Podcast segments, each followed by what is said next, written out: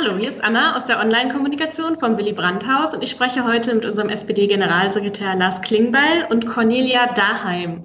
Sie ist Gründerin und Inhaberin der Agentur Future Impacts und wird als Expertin in der dritten In die neue Zeit Online-Konferenz zum Thema Innovationskultur zu Gast sein. Und über Innovationskultur wollen wir heute auch sprechen. Aber erstmal Hallo Lars und Hallo Cornelia. Hallo. Hallo, freue mich da zu sein. Ich mich auch.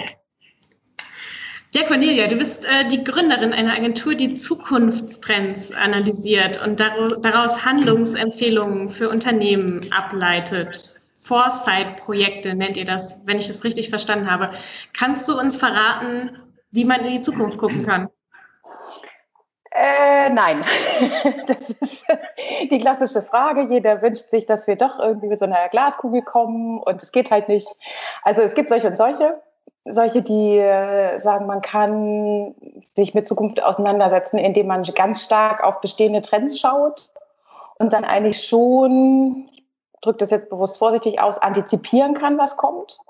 Und es gibt eine andere Gruppe unter den Zukunftsforschern, zu der ich mich auch zähle, die sagt, es hat eigentlich immer auch eine normative Komponente. Mhm. Also wir müssen uns immer auch fragen, welche Zukunft wollen wir? Und ich glaube, das ist nicht nur schlau, richtig und gesellschaftlich wichtig, sondern es ist auch das einzig korrekte Verfahren eigentlich, mit dem man sich Zukunft annähern kann, weil ja total klar ist, dass ganz viele Faktoren zusammenziehen und wir haben ja auch oft äh, zusammenspielen und interagieren und wir haben total oft in den äh, letzten Jahren gesehen, dass wir Überraschungen hatten. Gerade hatten wir eine sehr große, hm, durch die wir kamen, die aber auch schon mal wo stand und so und antizipiert wurde.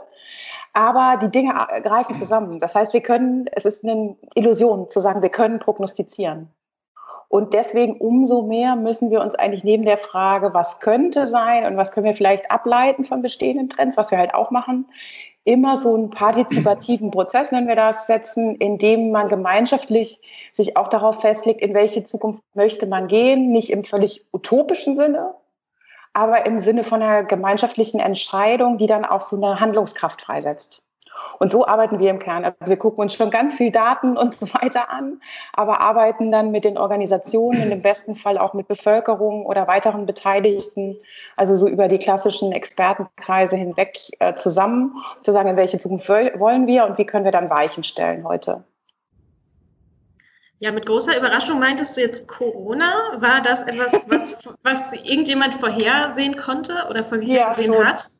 Schon. Also das, das war auf den Listen der großen Wildcards, Disruptionen. Manche sprechen auch von Black Swan, sind alles ein bisschen unterschiedliche Konzepte. Und auch wir in Deutschland hatten ja entsprechend dafür großen Katastrophenplan und so. Das heißt, es war hier auf dem Radar und gut eigentlich auch ausgearbeitet, ähm, aber jetzt nicht in jede Institution runter. Ne? So, ich selber war zum Beispiel mal im großen Projekt für die EU-Kommission, das hieß I know, verrückterweise aus Gründen, und hat so Wildcards halt gesammelt, unter anderem. Und da war das Pandemie-Thema ein großes in verschiedenen Varianten, wobei man halt gerade diese Variante, die wir jetzt erleben, auch als relativ wahrscheinlich eingeschätzt hat.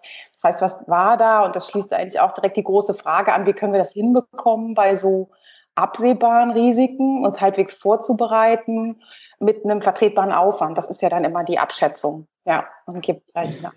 Ich, ich würde da gerne direkt was zu sagen, weil also ich finde, das ist für mich so als Politiker eine der Kernfragen. Wie kriegst du eine mhm. Bereitschaft der Menschen noch hin, diesen Weg zu gehen? Also ich weiß nicht, Cornelia, wie du es ja. einschätzt, aber ähm, hätte ich vor sechs Monaten als Politiker gesagt, Leute, das ist möglich, dass eine ganz große Pandemie auf unser Land zukommt und deswegen müssen wir jetzt mal noch mehr ins Gesundheitssystem investieren und wir müssen das und das und das noch ändern.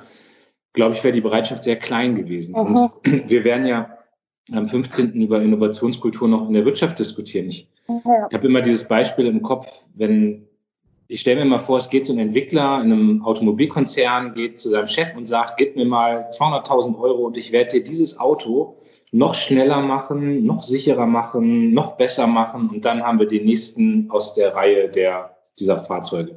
Und dann kommt ein anderer und sagt, gib mir mal 200.000 Euro und ich mache was ganz Neues in der Mobilität, was, was du dir noch gar nicht vorstellen kannst, also Wasserstoff, Elektro, whatever. Ähm, ich glaube halt, wir sind immer so, dass wir eigentlich in diesen ausgetretenen Faden gehen. Also die Bereitschaft mhm. in der Bevölkerung, auch in der Wirtschaft, in der Politik und Und gleichzeitig glaube ich ja, und das wäre meine These, dass diese Zeit so ein bisschen vorbei ist. Wir erleben Disruption, yep. ähm, wir erleben auf einmal große Veränderungen. Und jetzt, gut, jetzt ist es schwierig, den Bogen von Corona zu wirtschaftlicher Disruption zu finden. Aber schon dieses, diese Frage, könnt ihr euch eigentlich alle vorstellen, dass größere Veränderungen notwendig sind und dass man sich auf größere Veränderungen vorbereiten muss? Und wie kriegt man dafür eine Bereitschaft hin, in der Politik, im Unternehmen, bei den Gewerkschaften, bei den Unternehmern selbst, in der Bevölkerung. So, das ist das, was ich mich halt die ganze Zeit frage, weil klar, Politik ist halt immer in vier Jahreszyklen oder fünf Jahreszyklen auch, auch getrieben und äh, das halte ich für ein riesiges Problem mittlerweile.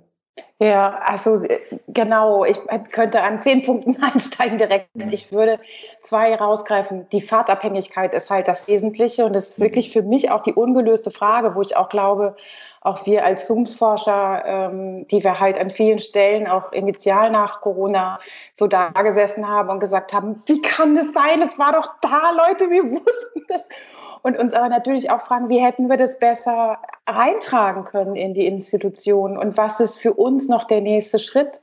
Und das ist wirklich dieses Riesenproblem der Fahrtabhängigkeit, dass wir ähm, geprägt sind eigentlich durch das, was wir kennen und da immer so eine inkrementelle Verbesserung uns auch noch vorstellen können, ähm, aber kaum den großen Sprung.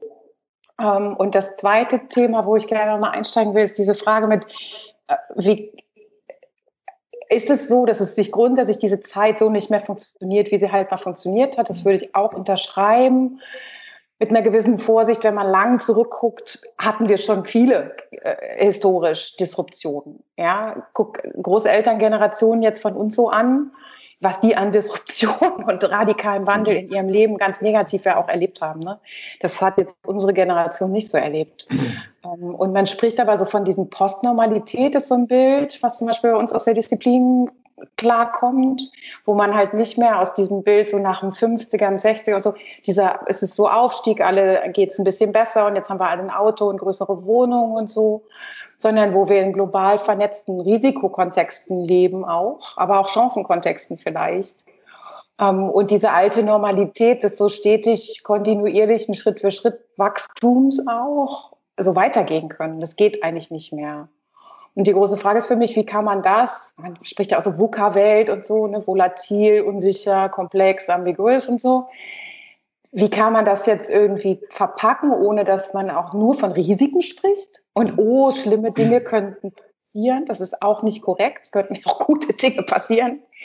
Und wie macht man daraus ein positives Leitbild? Und ich frage mich, ob zum Beispiel dieser Resilienzgedanke eine Antwort sein kann, hm. dass man den halt breit in die Fläche trägt und sagt, guck, wir haben das jetzt wirklich gesehen an verschiedenen Punkten. Finanzkrise ist ja auch so ein Beispiel.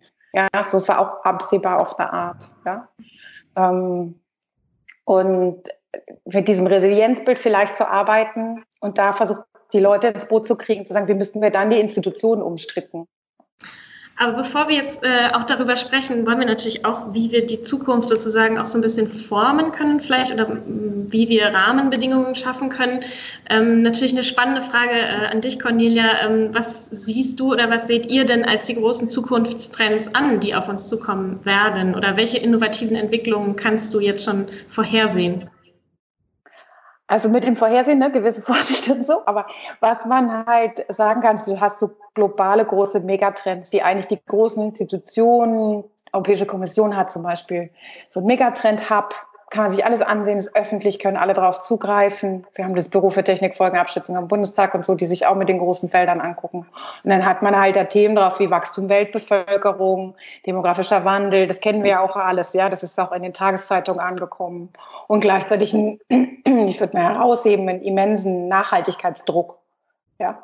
Also Klimawandel, Ressourcenverknappung, extreme Wetterereignisse und diese ganzen Themen.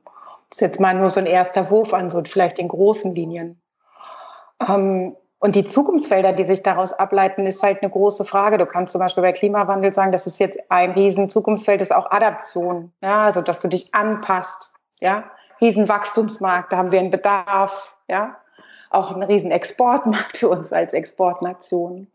Ähm, Und du kannst aber auch sagen, okay, wie kannst du vielleicht eine Wirtschaft Richtung Kreislaufwirtschaft umstricken, um äh, zu sagen, wir müssen weg von dem auch da in der Stelle exportierten Müll, Abfall, Ressourcenproblem und so weiter. Welche neuen Wertstoffe brauchen wir und so. Also ich würde als Riesenwachstumswelt alles, was eine Nachhaltigkeitsumstellung ist, herausstellen wollen, neben all dem, was offensichtlich da ist, Digitalisierung, künstliche Intelligenz und so weiter. Ähm, weil das eigentlich wie eine Leitlinie auch funktionieren könnte. Im Zweifel für das, was wir an Innovation auch wollen. Ne? Um wieder wegzukommen von diesem Guck, wir müssen unbedingt so gut künstliche Intelligenz machen wie Silicon Valley, was ja auch so eine Welle ist. Und was ich allein als Antwort nicht ausreichend finde, sondern wir brauchen ein Warum. Ja.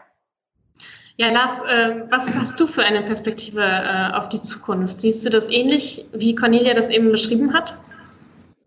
Ich, also da ist ganz vieles dabei, was ich unterstreichen würde. Und ich, ähm, ich glaube aber auch, dass die letzten Monate einfach gezeigt haben, wie, wie krass man erstmal überhaupt denken, also sich bewusst sein muss, dass, dass Zukunft wirklich gemacht werden kann. Also mhm. ich, ich, zitiere immer gerne dieses, äh, diesen T.S. Ullmann-Song, die Zukunft ist so schön vakant und ähm, ich, es ist halt, ich meine, ich nehme Corona, ich nehme, ich nehme auch Hanau, ich nehme irgendwie, ich nehme jetzt irgendwie gerade Black Lives Matter. So, es passieren mhm. so krass viele Sachen, wo du auf einmal siehst, dass alles nicht Gott gegeben ist, was gerade ist. Also selbst ja. die Demokratie, die ich ja als Staatsform wirklich mit Abstand äh, die beste finde, oder mir fällt überhaupt keine bessere ein, aber es ist natürlich eine sau anstrengende Staatsform auch ist ja nicht Gott gegeben. Ja? Also ich, wir sehen auch, wie antidemokratische Kräfte hier stark werden und so. Und und das zeigt wahrscheinlich, dass, dass ich als Politiker auch immer noch andere Dinge einbeziehen muss als jemand, der sich jetzt nur auf das Feld der Wirtschaft oder so konzentriert bei Zukunftsfragen. Ja, ich glaube, du musst auch immer gucken, wie du Bevölkerung mitnimmst und ähm, und ich will einfach ein Beispiel mal nennen aus dieser Woche. Ja, wir, wir reden jetzt hier gerade in Tagen, wo noch heiß über das Konjunkturpaket geredet wird und wo zum mhm. Beispiel die Frage Automobilindustrie eine große Rolle spielt. Und natürlich weiß ich als Politiker, dass ich eine Verpflichtung habe für für die hunderttausenden Jobs, die wir in der Automobilbranche haben. Aber ich, ich bin wirklich aus einer ganz tieferen inneren Überzeugung, finde ich richtig, was wir gemacht haben, weil ich glaube, unter dem Aspekt Zukunftsfähigkeit ist es richtig, jetzt irgendwie auf Elektro, auf Wasserstoff, auf, auf Batteriebetrieb, also auf all diese Zukunftsmobilitätsformen zu setzen, damit Deutschland auch die nächsten 20, 30 Jahre noch wettbewerbsfähig ist und, und auch neue Jobs in Deutschland entstehen. Ich sehe aber, wie ich sozusagen mit dieser Entscheidung anecke in, in dem Status quo, der gerade da ist. Und das ist, da bin ich wieder bei dem Punkt Cornelia von vorhin, ne, dass ich, dass ich mich immer frage, wie kriegst du die Leute mitgenommen?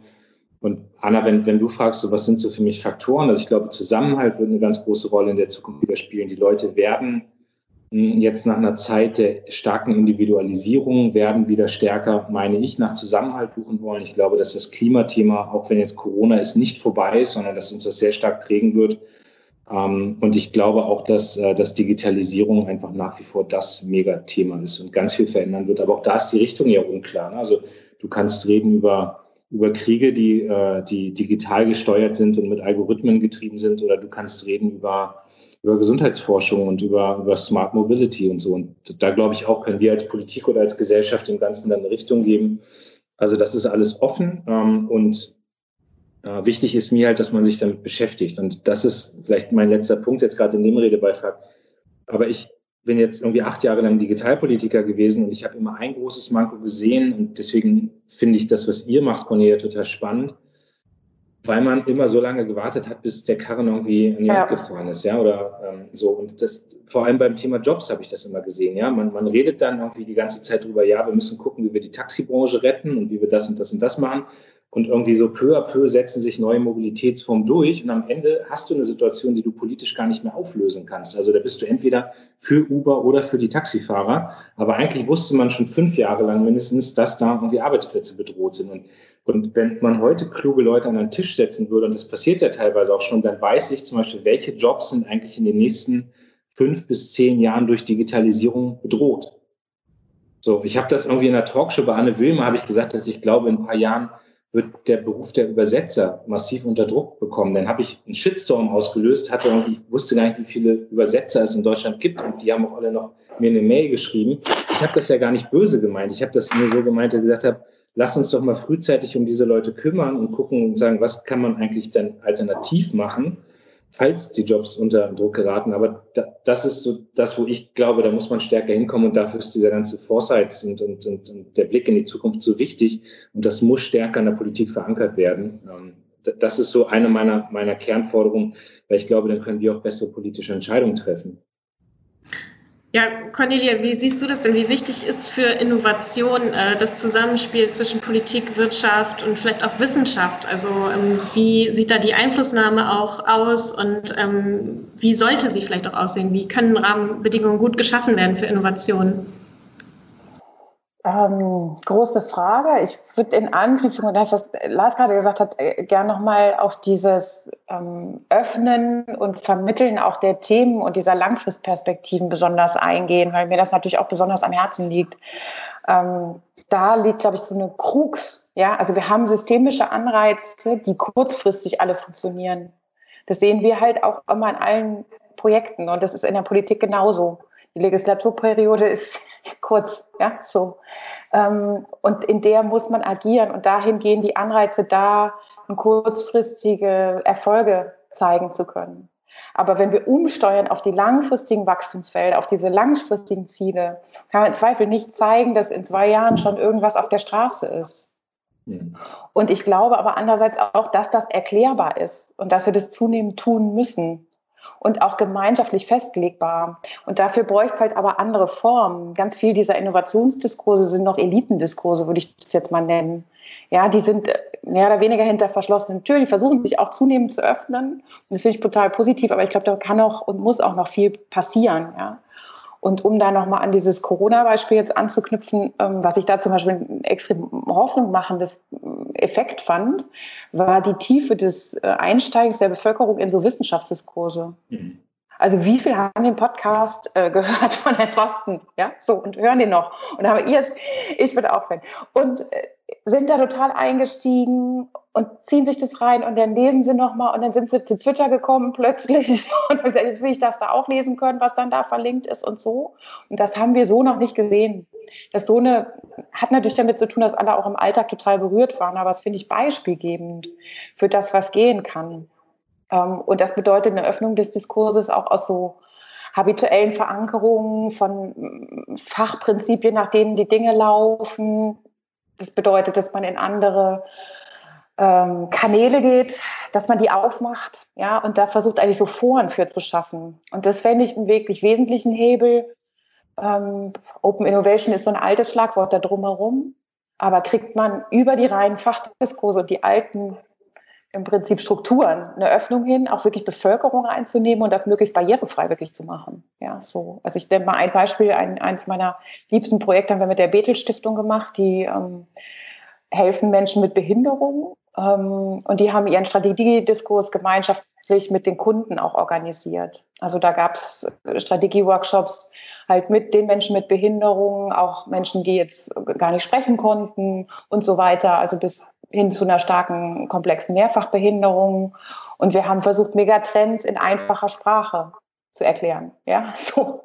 Ähm, das nicht ohne und das ist halt, wird auch nicht viel gemacht, aber es ist machbar, dass man sagt, es ist ein gemeinsamer Diskurs darum, wo es hingehen muss. Ja, und der muss sich geöffnet werden und nicht nur im, da moderiert mal irgendwer ein Bürgerforum. Ja, ich frage mich wirklich, wie kriegen wir das hin, dass wir Bürger und Politiker in diese Langfristdiskurse reinbekommen? um dann zu sagen, okay, es ist ganz klar, hierhin muss eben so ein Konjunkturpaket zum Beispiel gehen, ja, ähm, weil das ist das langfristig wirksame ähm, Wachstums- und Zielfeld für uns. Ja, Lars, du hast gesagt, du hast den Drosten-Podcast ja auch angehört und ähm, wollte ich dich mal fragen, wie du den Diskurs erlebt hast oder wie du denkst, äh, dass jetzt gesellschaftlich auch ähm, über diese Themen und Zukunftsthemen ähm, diskutiert wird und ähm, ja, wie du denkst, dass sich das vielleicht verändert hat und wie welche Rolle die Politik da drin auch spielen sollte. Also erstmal, also ja, ich habe den, ich habe den nicht immer gehört, aber ich habe viel gehört. Ich finde auch, dass man Drosten irgendwie ähm, ich finde, man kann ihm gut zuhören. Ich finde ihn sehr bereichernd und ich finde auch, wir können stolz sein auf so eine Wissenschaftscommunity. Ne? Also ich, ich kann überhaupt nicht bewerten, ob da jetzt alles zu 100 Prozent richtig ist oder und ich finde auch diesen Streit in der Wissenschaft muss es geben. Was ich immer krass fand, war, wie er denn persönlich zu einer Zielscheibe wurde. Und da kann man, wir sind ja bescheuert, wenn wir in einem Land Deutschland ja. wirklich stolz sein können auf eine Wissenschaft, wenn wir jetzt einfach mal Wissenschaftler angreifen. Ich habe immer gesagt, greift uns Politiker an, die auf Grundlage der, der wissenschaftlichen Erkenntnisse und der Beratung dann Entscheidungen treffen. Dass aber, äh, dass aber Wissenschaft so eine hohe Bedeutung hat in dieser Corona-Zeit, finde ich total gut. Also es war eine Renaissance von Fachlichkeit. Äh, und das gerade auch in einer Zeit, wo ich das Gefühl hatte, wir waren jetzt zwei, drei Jahre in so einem krassen Populismus drin. Ja? Also dass dann auf einmal Wissenschaft wieder so eine hohe Bedeutung gewinnt, fand ich sehr gut. Und man muss ja auch mal sagen, wir sind ja als Deutschland einigermaßen vernünftig bisher durch diese Krise durchgekommen. Also damit will ich überhaupt nicht schmälern, dass wir auch viele Tote hatten, dass wir viele Einschränkungen hatten. Aber wenn ich das mit anderen Ländern vergleiche, dann ist Deutschland irgendwie doch ein Ticken besser durchgekommen. Und wir hatten auch nicht solche Einschränkungen wie in anderen Ländern. Ja, ich muss immer noch mal sagen, in Spanien konnten die Leute sechs Wochen gar nicht auf die Straße gehen. So, ne? Und bei uns wir haben ja niemanden weggesperrt. Also auch wenn ich manchmal jetzt von Attila Hildmann und anderen höre, wir hätten die Bevölkerung weggesperrt, das haben wir nicht getan. Wir haben Regeln aufgestellt, an die sich die meisten Menschen Gott sei Dank gehalten haben. Aber die sahen ja nie vor, dass alle zu Hause bleiben müssen, sondern dass man sich einfach einschränkt und dass man ähm, auch nur in kleineren Gruppen rausgeht. Aber da habe ich so, also diese Fachlichkeit würde ich mir eigentlich wünschen, dass die für andere Bereiche auch gilt. Also dass die mehr übernommen wird und das ist mh, hm, vielleicht ein Stück weit ideologiefreier auch in der, also ich fand die Klimadebatte immer ideologisch komplett aufgeladen. Ja, so, mhm. also zwischen irgendwie, wir müssen da gar nichts machen und wenn wir jetzt nicht alles sofort radikal machen, dann, dann müssen wir alle sterben. Und da fehlte halt eine Fachlichkeit. Und, ähm, und trotzdem am Ende sind es halt politische Entscheidungen nochmal, weil ich, ich muss als Politiker mehr, äh, mehr Dinge berücksichtigen als vielleicht jemand, der rein wissenschaftlich äh, eine Entwicklung betrachtet. Das habe ich gerade am Beispiel der Automobilbranche und der Arbeitsplätze beschrieben. Ja, die, die sind halt auch wichtig. Wenn, wenn auf einmal äh, Hunderttausende in die Arbeitslosigkeit gehen, dann habe ich vielleicht die wissenschaftlich richtige Entscheidung getroffen, aber ich gefährde gesellschaftlichen Zusammenhalt. Hm, aber dass Wissenschaft so stark einbezogen war, äh, das fand ich richtig, das fand ich auch bereichernd. Ich finde auch, das hat, ähm, also da hat Deutschland, glaube ich, auch ein hohes Ansehen durchbekommen in den letzten Wochen und das würde ich mir für andere Bereiche auch wünschen. Also allein das, was wir jetzt gerade machen mit diesen in die neue Zeit-Konferenzen, dass wir sehr stark ja auch Wissenschaft mit einbeziehen, zeigt ja auch, dass wir das bei unserem Programmprozess auch tun wollen. Da gibt es, glaube ich, wirklich noch viel, ähm, über das es sich lohnt zu diskutieren bei der äh, In die neue Zeit Online-Konferenz, die jetzt am 15. Juni dann stattfindet zum Thema Innovationskultur. Noch viele äh, offene Fragen. Ähm, als letzte Frage an euch beide würde ich jetzt aber gerne wissen, was ihr denn ähm, nächste Woche von der Konferenz erwartet. Welche Themen liegen euch besonders am Herzen? Worüber möchtet ihr sprechen? Und was wollt ihr vielleicht auch von den anderen TeilnehmerInnen wissen? Cornelia, vielleicht magst du anfangen? Mhm. Ja, also ich würde gern in jedem Fall auch ein bisschen über diese Systemstrukturfragen sprechen. Also wir haben ja bei der Fahrtabhängigkeit begonnen und das hat viel damit zu tun, wie unsere Systeme und Institutionen funktionieren, indem wir versuchen, auch dann mit gutem Grund unter Berücksichtigung aller Interessen und so gute Prozesse aufzubauen, aber die können halt auch sehr einengen. Und die machen dann irgendwann auch zum Beispiel einen Langfristblick, eine Öffnung nach außen und so unmöglich.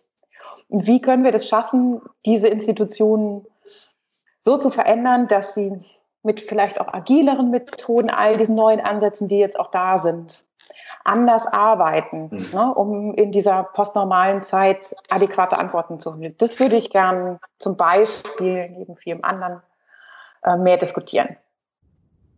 Lars. Also finde ich auch spannend. Ähm, ich äh, ich habe so zwei also neben den ganzen inhaltlichen Feldern, äh, ich glaube, wir werden sehr schnell bei dem Thema Innovationskultur, bei Digitalisierung auch wieder landen, so, aber also zwei grundsätzliche Fragen, die mich beschäftigen, ist, können wir in Deutschland eigentlich Disruption? Also sind wir überhaupt in der Lage, Disruption zu denken?